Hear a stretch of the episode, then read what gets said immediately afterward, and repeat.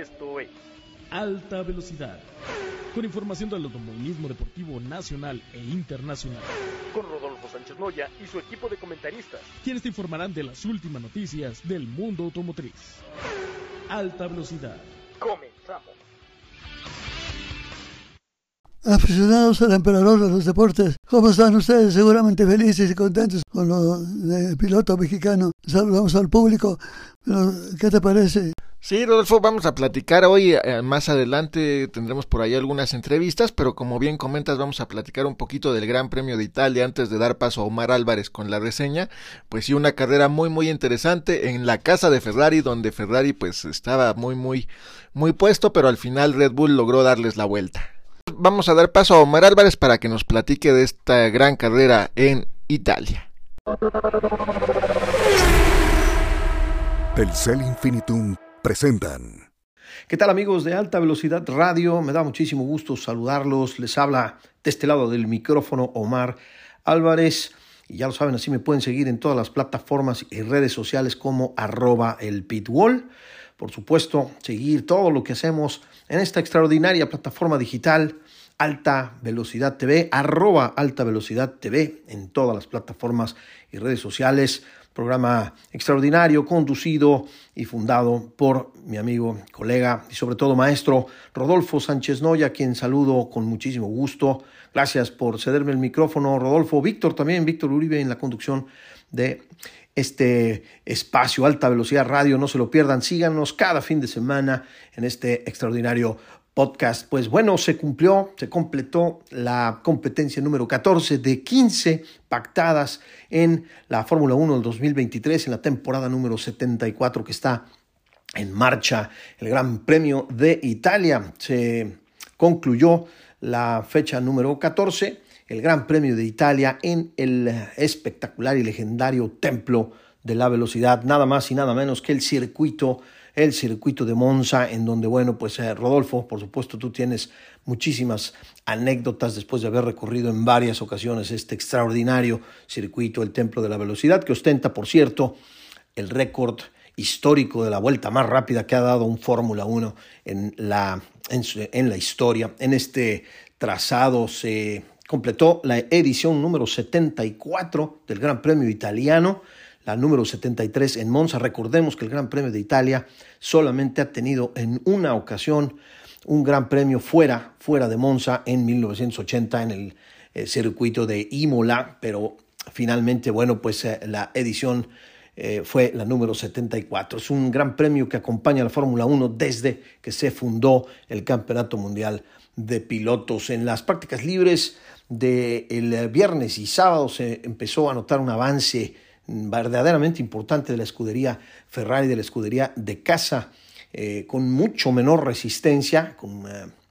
una carga aerodinámica mínima, que eso le daba, por supuesto, mayor velocidad de punta, pero sin embargo, bueno, pues menor potencia. Bien, bien Ferrari, la verdad, hasta la prueba de calificación, hasta la quali en eh, el, día sábado. Checo tuvo un incidente en eh, eh, las prácticas libres, por supuesto, sin consecuencia, y Ferrari logró su pole el sábado, número 245 en la historia de la Fórmula 1. El sábado España llegó a 26 poles, a 26 pole positions en eh, manos del madrileño Carlos Sainz, que llegó a cuatro, cuatro posiciones de privilegio en su cuenta personal y dio grandes esperanzas a los tifosi en todo el mundo, por supuesto a la gente que se dio cita en el circuito de Monza. Gran, gran actuación del madrileño, tercera vez que un español parte al frente de un gran premio en eh, el circuito de Monza. Las eh, dos ocasiones anteriores habían sido, por supuesto, de el asturiano Fernando Alonso. Ya el domingo con un calor mucho más eh, intenso, con una temperatura mucho más alta que el viernes y que el sábado, inició el Gran Premio con una expectativa de mayor degradación en los neumáticos ante una entrada espectacular nuevamente en Monza de 304 mil. Eh, 154 espectadores alrededor del circuito de Monza. Checo se tuvo que conformar en la prueba de calificación con la eh, posición número 5, partió en la posición número 5 en la parrilla de salida. Desafortunadamente Yuki Tsunoda se quedó en la vuelta de formación con un problema mecánico principalmente en la caja de velocidad, en la caja de cambios, retrasando la arrancada alrededor de 25 minutos. Finalmente, bueno, pues arrancaron con una salida bastante limpia. Recordemos que Monza, bueno, no necesariamente eh, se presentan salidas o arrancadas limpias por esa chicana, la primera variante, la primera chicana que es muy cerrada, pero bueno, afortunadamente en esta ocasión la arrancada, la largada fue bastante limpia. En la vuelta número 14, Checo tuvo un incidente con eh, George Russell, el piloto británico de Mercedes, al intentar pasarlo en la primera variante, precisamente la primera chicana muy cerrada y ambos se fueron de largo, salieron y al final, bueno, pues Checo terminó pasando pasándolo en la vuelta siguiente. Verstappen también logró eh, sobrepasar finalmente a Carlos Sainz, que se defendió de verdad eh, a capa y espada con el cuchillo en la boca. Realmente tuvo una eh, actuación extraordinaria en general el equipo de Ferrari, pero particularmente el madrileño Carlos Sainz, que defendió por 14 vueltas el liderato del Gran Premio de Italia. Y bueno, pues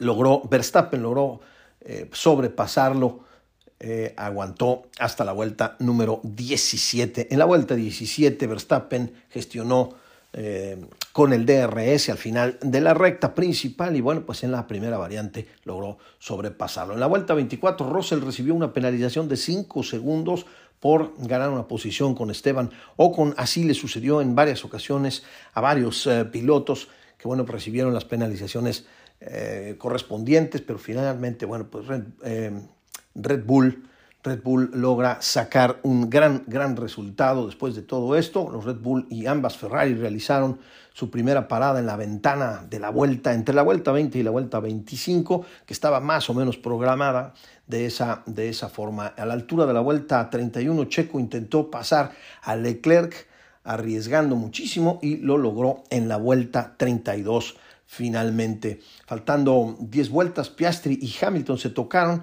y bueno, pues eh, le mm, aplicaron una penalización al piloto eh, siete veces campeón del mundo, Lewis Hamilton, con 5 segundos en la vuelta rápida. Fue para el eh, piloto australiano Oscar Piastri, en la vuelta número 45, después de entrar a boxes por neumáticos frescos, bueno, pues estableció su primera vuelta rápida en su carrera deportiva, en su paso por, su corto paso por la Fórmula 1.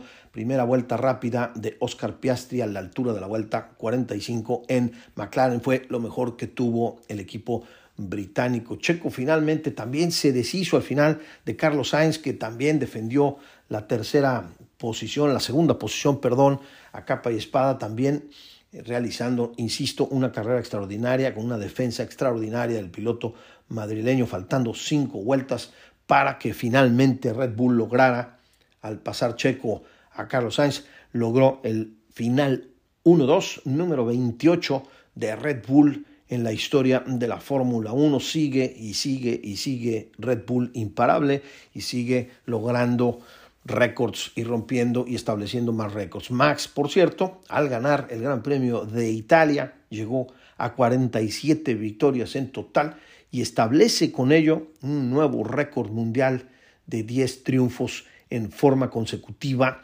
en una misma temporada. Recordemos que el Gran Premio anterior había empatado este récord de Sebastian Vettel con nueve victorias.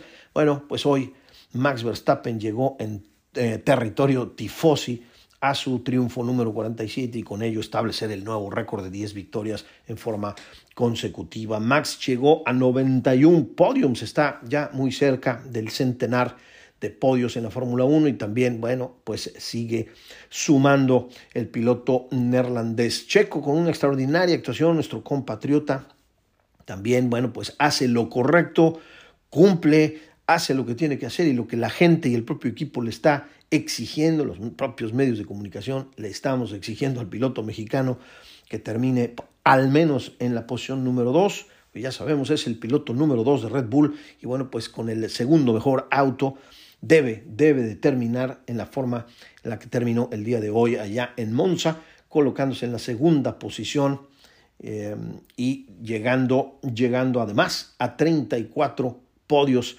en su carrera, su cuenta personal, el piloto mexicano haciendo una extraordinaria actuación y consolidándose en la segunda posición del campeonato, es sublíder y no hay, no hay nadie más cerca de él, el um, piloto asturiano y Hamilton que pelean la tercera posición del campeonato, bueno, pues siguen estando siguen estando lejos. Sainz, que bueno, pues eh, también se defendió de su compañero de equipo a capa y espada en las últimas vueltas, logró mantener la tercera posición y llegó con ello, se subió al podio y llegó a 16 podios en su cuenta personal en la Fórmula 1 y fue además nombrado el piloto del día. Yo apoyo esa decisión del público.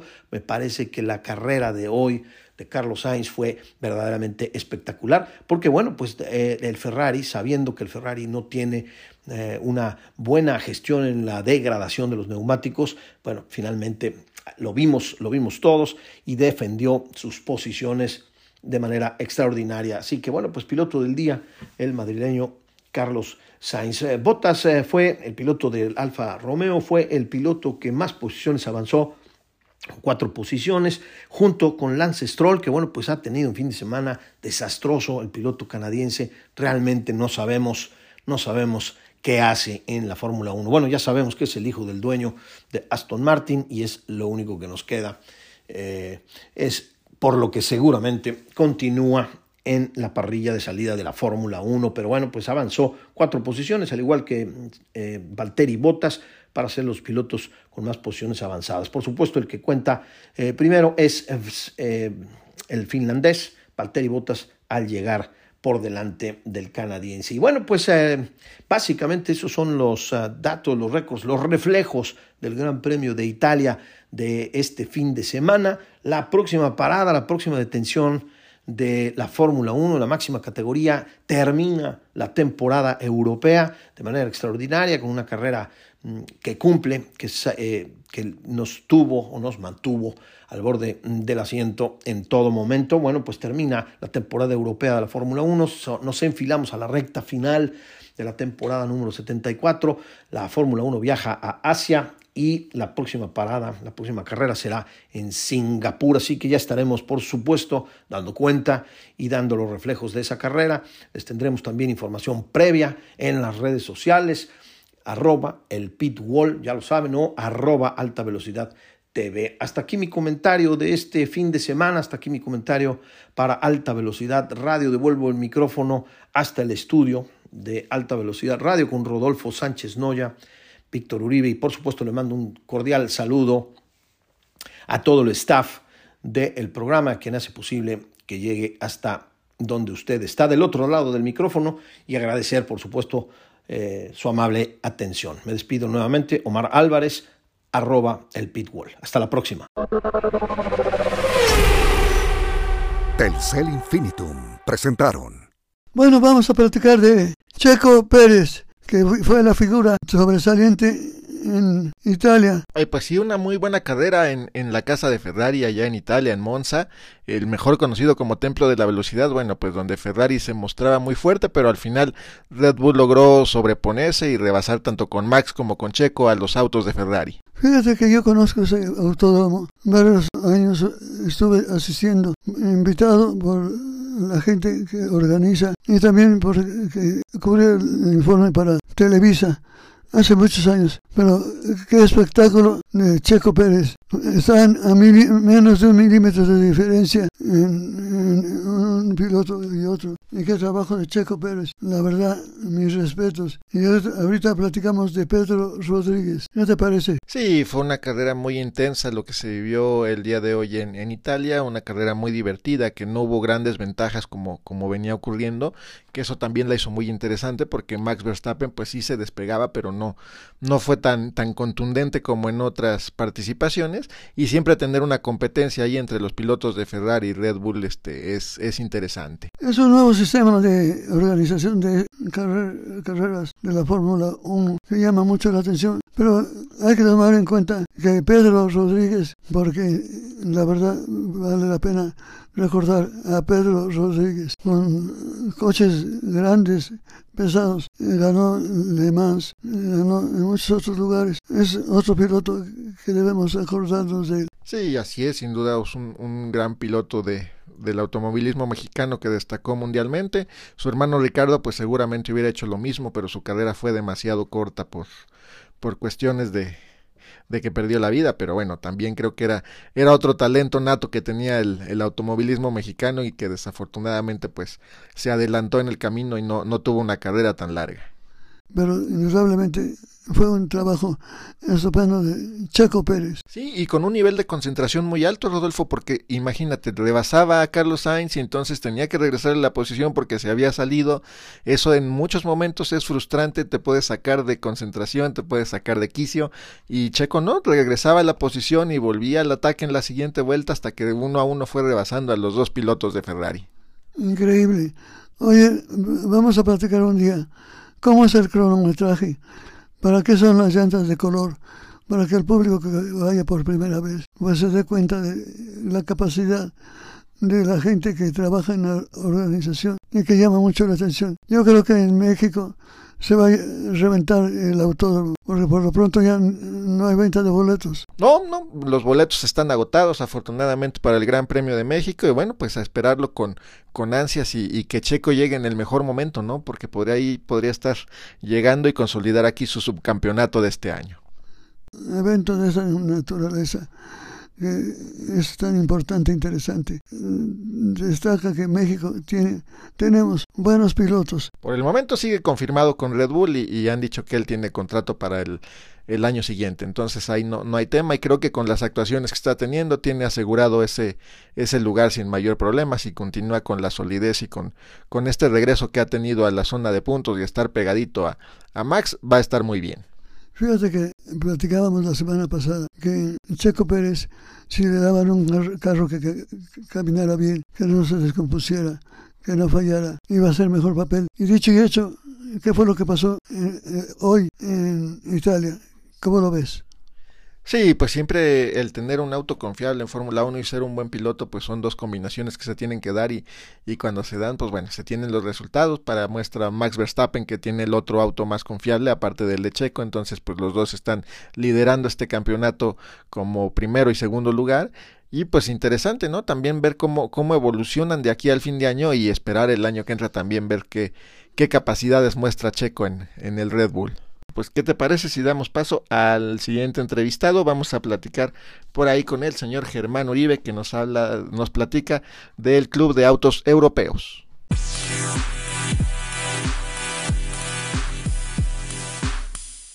Estamos de vuelta amigos y Rodolfo ahora vamos a platicar de algo que te gusta mucho. Vamos a platicar con el señor Germán Uribe, él es presidente del Club de Autos Europeos. Hola, me da mucho gusto saludarte, bienvenido. Realmente es un día muy bonito para los que amamos el deporte y todo lo que es los coches en la República Mexicana. ¿Qué te parece? Muy, este, muy agradecido, este Rodolfo. Más gusto me da a mí volverte a escuchar. Ya teníamos tiempo de no platicar.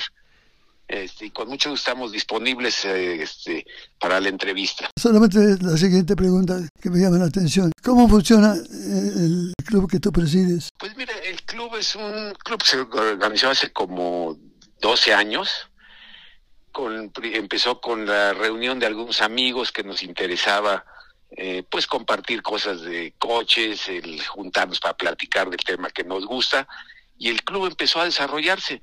Fíjate que al día de hoy tenemos el gusto de, pues yo creo que seremos ya como unos 60 socios que integramos el club y siempre muy activos y en diferentes eventos participamos. Ahora este, en abril participamos en el concurso de elegancia y fíjate que presentamos un pabellón británico que fue muy interesante y realmente muy gustado. Este pabellón británico eh, lo integraron 32 carros ingleses de pero lo, muy peculiar fue que eran carros totalmente diferentes.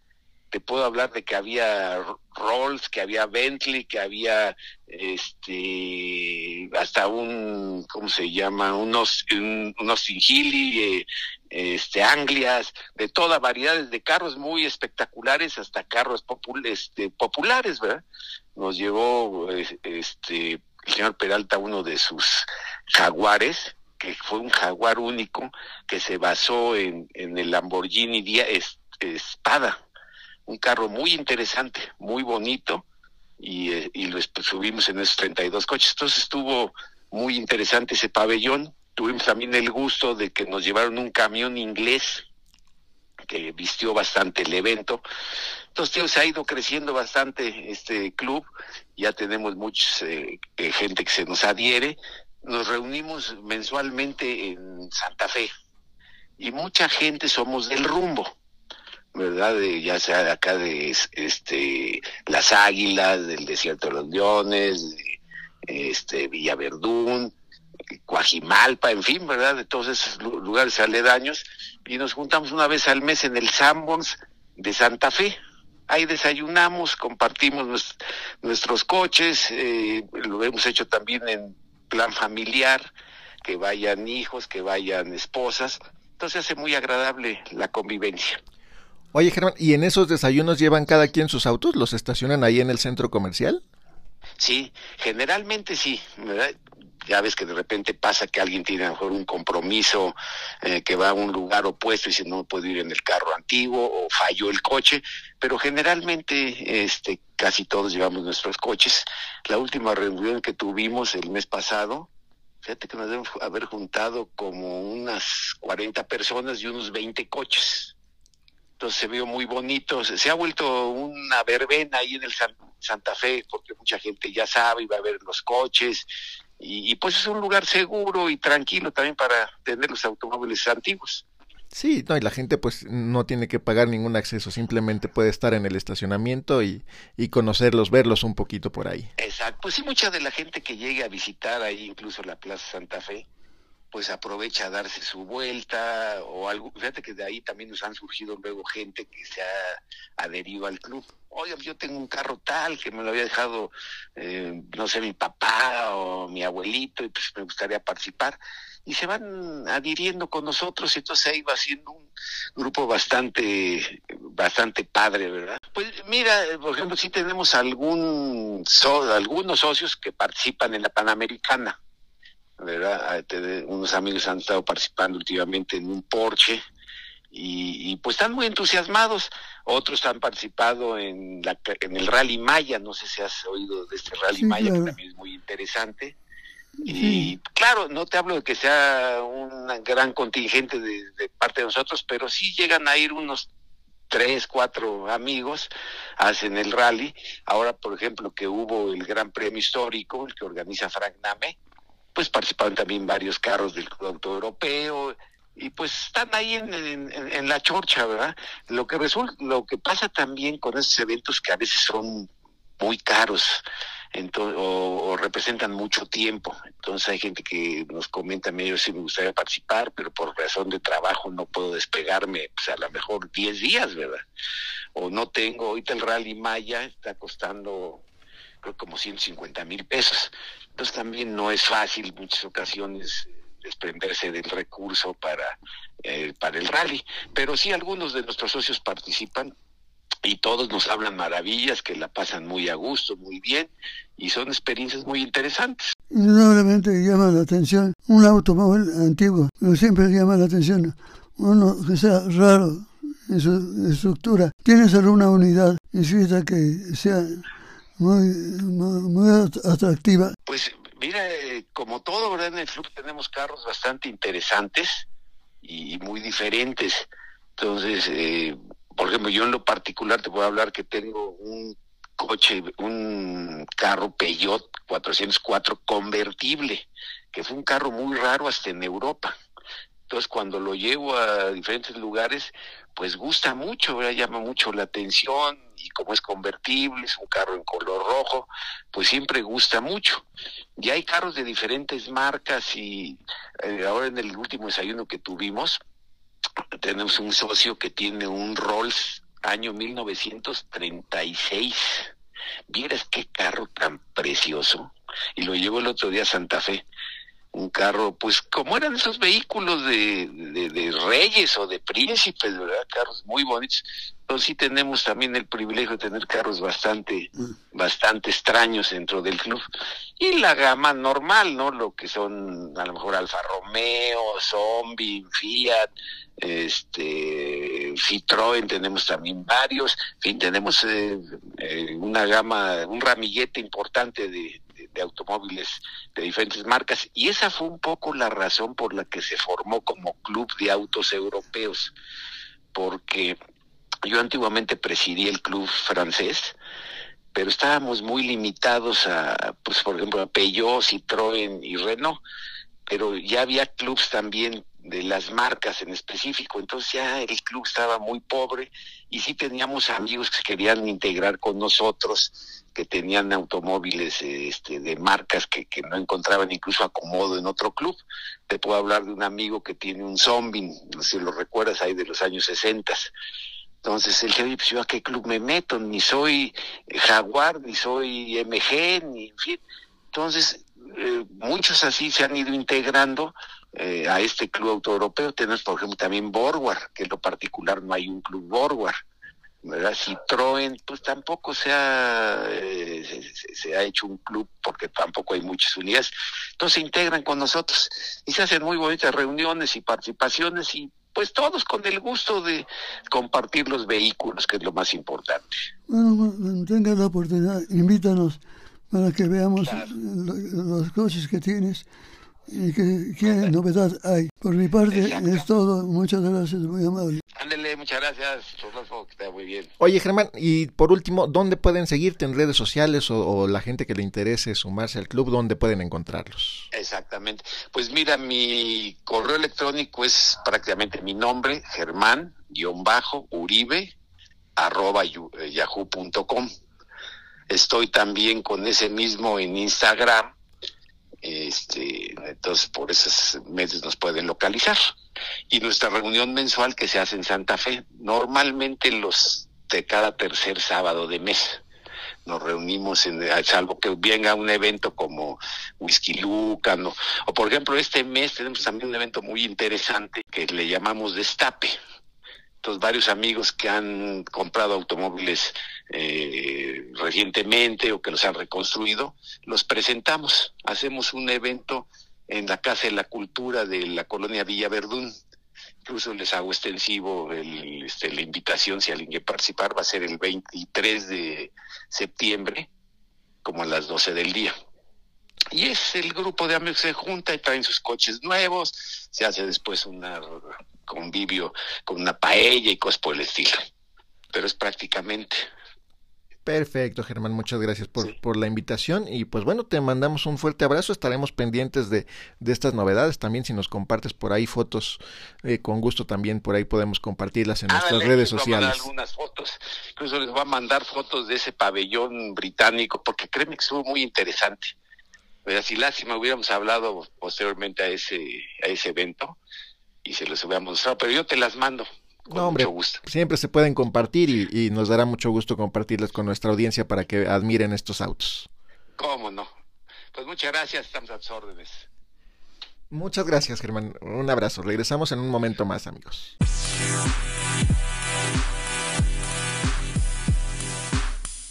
Estamos de vuelta amigos y ¿qué crees Rodolfo? Ahora vamos a platicar con un amigo de la casa a quien apreciamos mucho y siempre nos trae cosas muy interesantes. Él es Juanito García.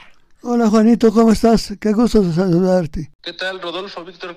El gusto de saludarlos es mío, obviamente, muchísimas gracias por el espacio. Y este, pues, ahora sí que como es costumbre que hemos estado platicando en los últimos eh, este, programas acerca de los autos eléctricos, como el GAC, ese auto concepto que servía para hacer un todoterreno. Este, pues ahora nos vamos a ir un poquito más atrás en la historia para platicar de los orígenes de cuando se, empezaban a experimentar los, los autos eléctricos en los setentas, por ejemplo, y sobre todo ah, en este caso va a ser con el fabricante Opel, este fabricante alemán que es obviamente muy conocido por, por sus vehículos. Y Vic, Rodolfo, ustedes este, saben que aquí se llegó a comercializar la marca bajo la insignia de Chevrolet. Entonces, pues no es un fabricante tan aislado, nada más que le faltó a lo mejor tener un poquito más de oportunidades para, para que se consagraran aquí en el, en el mercado mexicano, porque de verdad sus autos eran bastante buenos, eran pues esos compactitos deportivos bastante padres, ¿no? No sé si, si ubiquen el Astra, por ejemplo, que es uno de los coches este más emblemáticos aquí en México, creo, ¿no? Sí, era un, coche muy bonito que tenía pues su versión sedán, su versión hatchback, su versión coupé, como que tenían diferentes alternativas en, en el modelo Astra y sí fue un, un, coche icónico en México, tuvo su, su momento y venía con mucho equipo y muy muy bonita línea. Sí, exacto, Rodolfo. Y pues bueno, ahora sí que ellos, fíjense, este, en los 70 ellos empezaron eh, a experimentar precisamente con los motores eléctricos y eh, crearon este Opel Electro GT.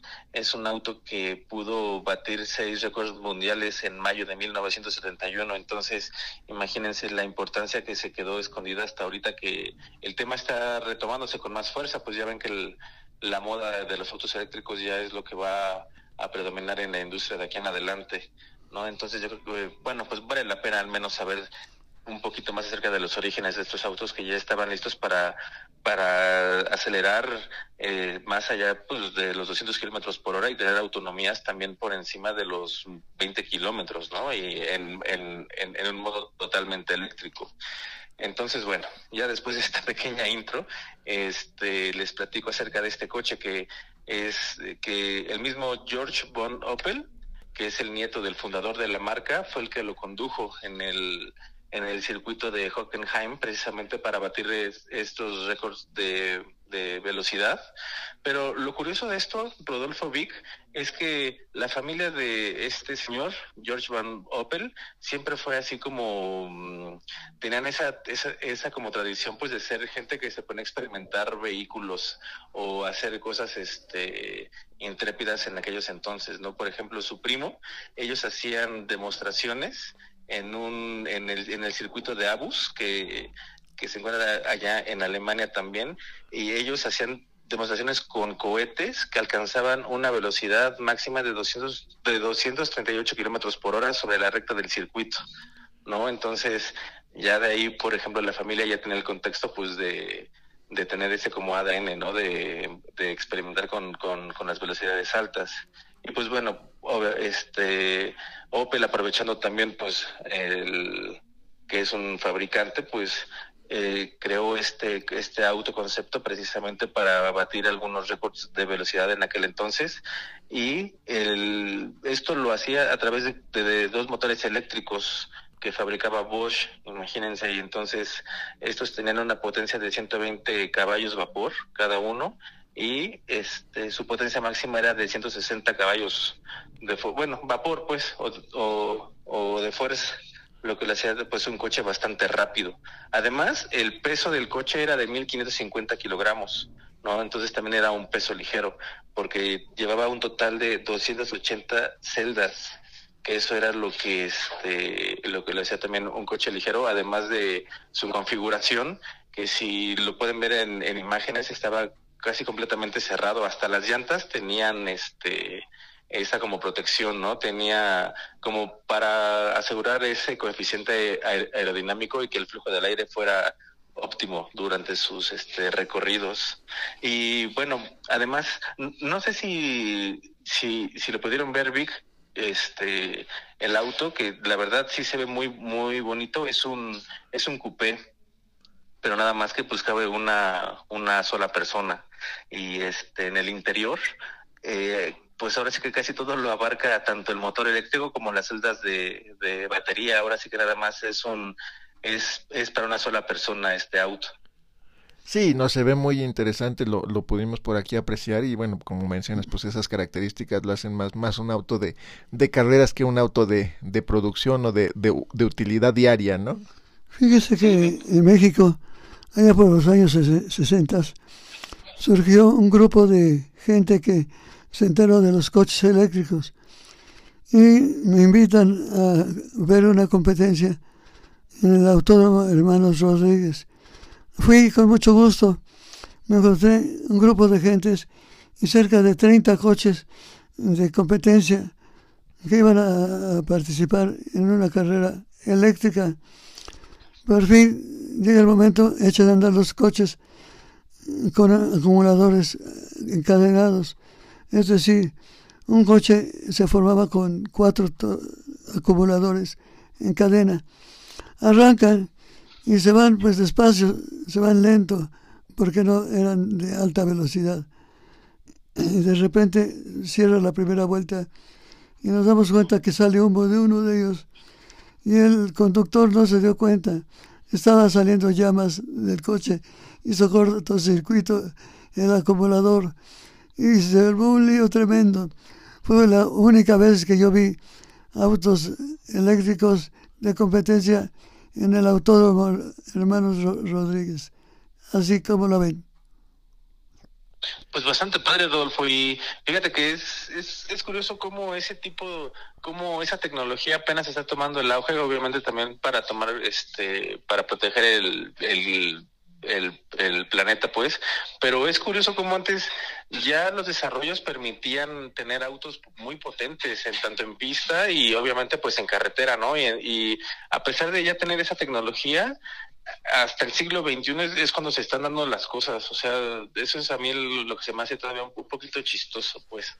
Pues un poquito obedece a la economía global, al tema del petróleo y otro tanto al tema de que no sabíamos cómo, o el ser humano no sabía cómo acumular la energía, ¿no? Al final una batería pues tenía una cierta duración y, y hacerlas durar como hoy duran o incluso cómo regeneran energía, era, era algo complicado en esos años. O sea, podías tener una batería que te diera esa potencia y ese, y ese torque al, al arranque, pero pues te duraba un minuto, ¿no? Entonces creo que, que, mucho obedece al tema de la acumulación de energía, que es lo que ahora ya se puede hacer a través de estas baterías de litio. Y mira, así como dices, Vic, tienes este, razón en el sentido de que, por ejemplo, los sistemas de recuperación que antes este, iniciaron como, como, un, como un, una prestación muy premium de los autos y ahora ya se está volviendo muy común, ¿no? Y a través de eso, ya ves, los híbridos es este como pueden recuperar sin, sin la necesidad de que se estén recargando, pues. Sí, son autosuficientes al final en el tema de energía eléctrica y versus un auto eléctrico como podría hablarse de, de un Tesla por ejemplo que pues su naturaleza es 100% eléctrica tiene que ser reconectado no también ese es otro otro tema y otro tipo de, de acumulación y regeneración de energía. Probablemente que será interesante saber hasta qué grado puede tener la fuerza de partido de un motor de este tipo y que tenga la comodidad, frenos y, y confort para que la gente pueda confiar en no que se, de repente se descompone y no hay forma de pasarle a echar corriente eléctrica. Entonces vas a tener que llevar otro acumulador para cubrir la falta de una unidad. No, y, y, también el tema de los cargadores, Rodolfo. Al final del día eh, requieres de una infraestructura muy, muy de fondo detrás para poder cargar tu auto si vas de viaje, si estás en algún lugar. Ya muchos centros comerciales lo tienen, ya se ha facilitado, pero falta mucho todavía por, por crecer y, y de infraestructura en México que esperemos pronto siga desarrollándose. Pero la Fórmula E, por ejemplo, ha sido un desarrollador de esta energía eléctrica este, en los autos muy, muy interesante porque, bueno, pues ahí han probado diferentes marcas todo este, este tema y sacando mayor provecho para llevarlo al público. ¿Sabes lo que me inquieta a mí? Si un coche me lo prestan, lo llevo. Y nunca lo cargo, por alguna razón se me olvida conectarlo al garaje de la casa. Y se para el coche y ya no se mueve.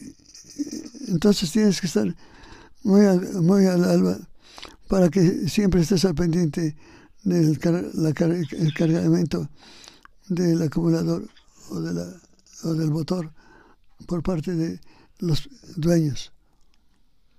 Sí, Rodolfo, como dices, eso también creo que es un punto que te van creando conciencia y como dices, una vez que un coche eléctrico está parado es muy difícil que lo puedas mover a diferencia, por ejemplo, de los convencionales, ¿no? Que todavía el automático por ahí puedes este hacer una maña para empujarlo y el manual ni se diga, ya sabes que sin motor ese, lo, lo mueves, pero un eléctrico sí es más difícil y sí puedes echar a perder este el sistema si, si lo arrastras de una mala forma. Sí, son muchos temas de pues concientización, cultura, eso es otra otra forma de vida. Digo, el, el, que tiene un auto eléctrico, por ahí platicaba con alguien, dice, pues te acostumbras y, y, es tu forma de vivir. Al final del día tú estás acostumbrado a ir a la gasolinera, que bueno, yo me estoy acostumbrando a cargarlo en mi cochera, ¿no? Cada quien tiene que, que asumir y, y, y a, a tomar esas pues normas o esas este costumbres. ¿Qué tenemos sí, para cerrar, mi querido Juanito? Pues mira, aprovechando nada más que ahorita, no sé si, si se enteraron que Pato ahorita está en el tercer lugar en, eh, en la carrera, en la de Indy, la IndyCar que está corriendo justamente ahorita. La estábamos en... viendo, pero como nos distrae, la quitamos. bueno, pues ahorita les actualizo que el Pato Guarda acaba de subir al tercer lugar, entonces a ver, a ver si se le puede hacer este el, el, el, pues el primer lugar, aún van casi a la mitad de la carrera. ¿Dónde están? Creo que están allá en, eh, no, no creo, están allá en Portland.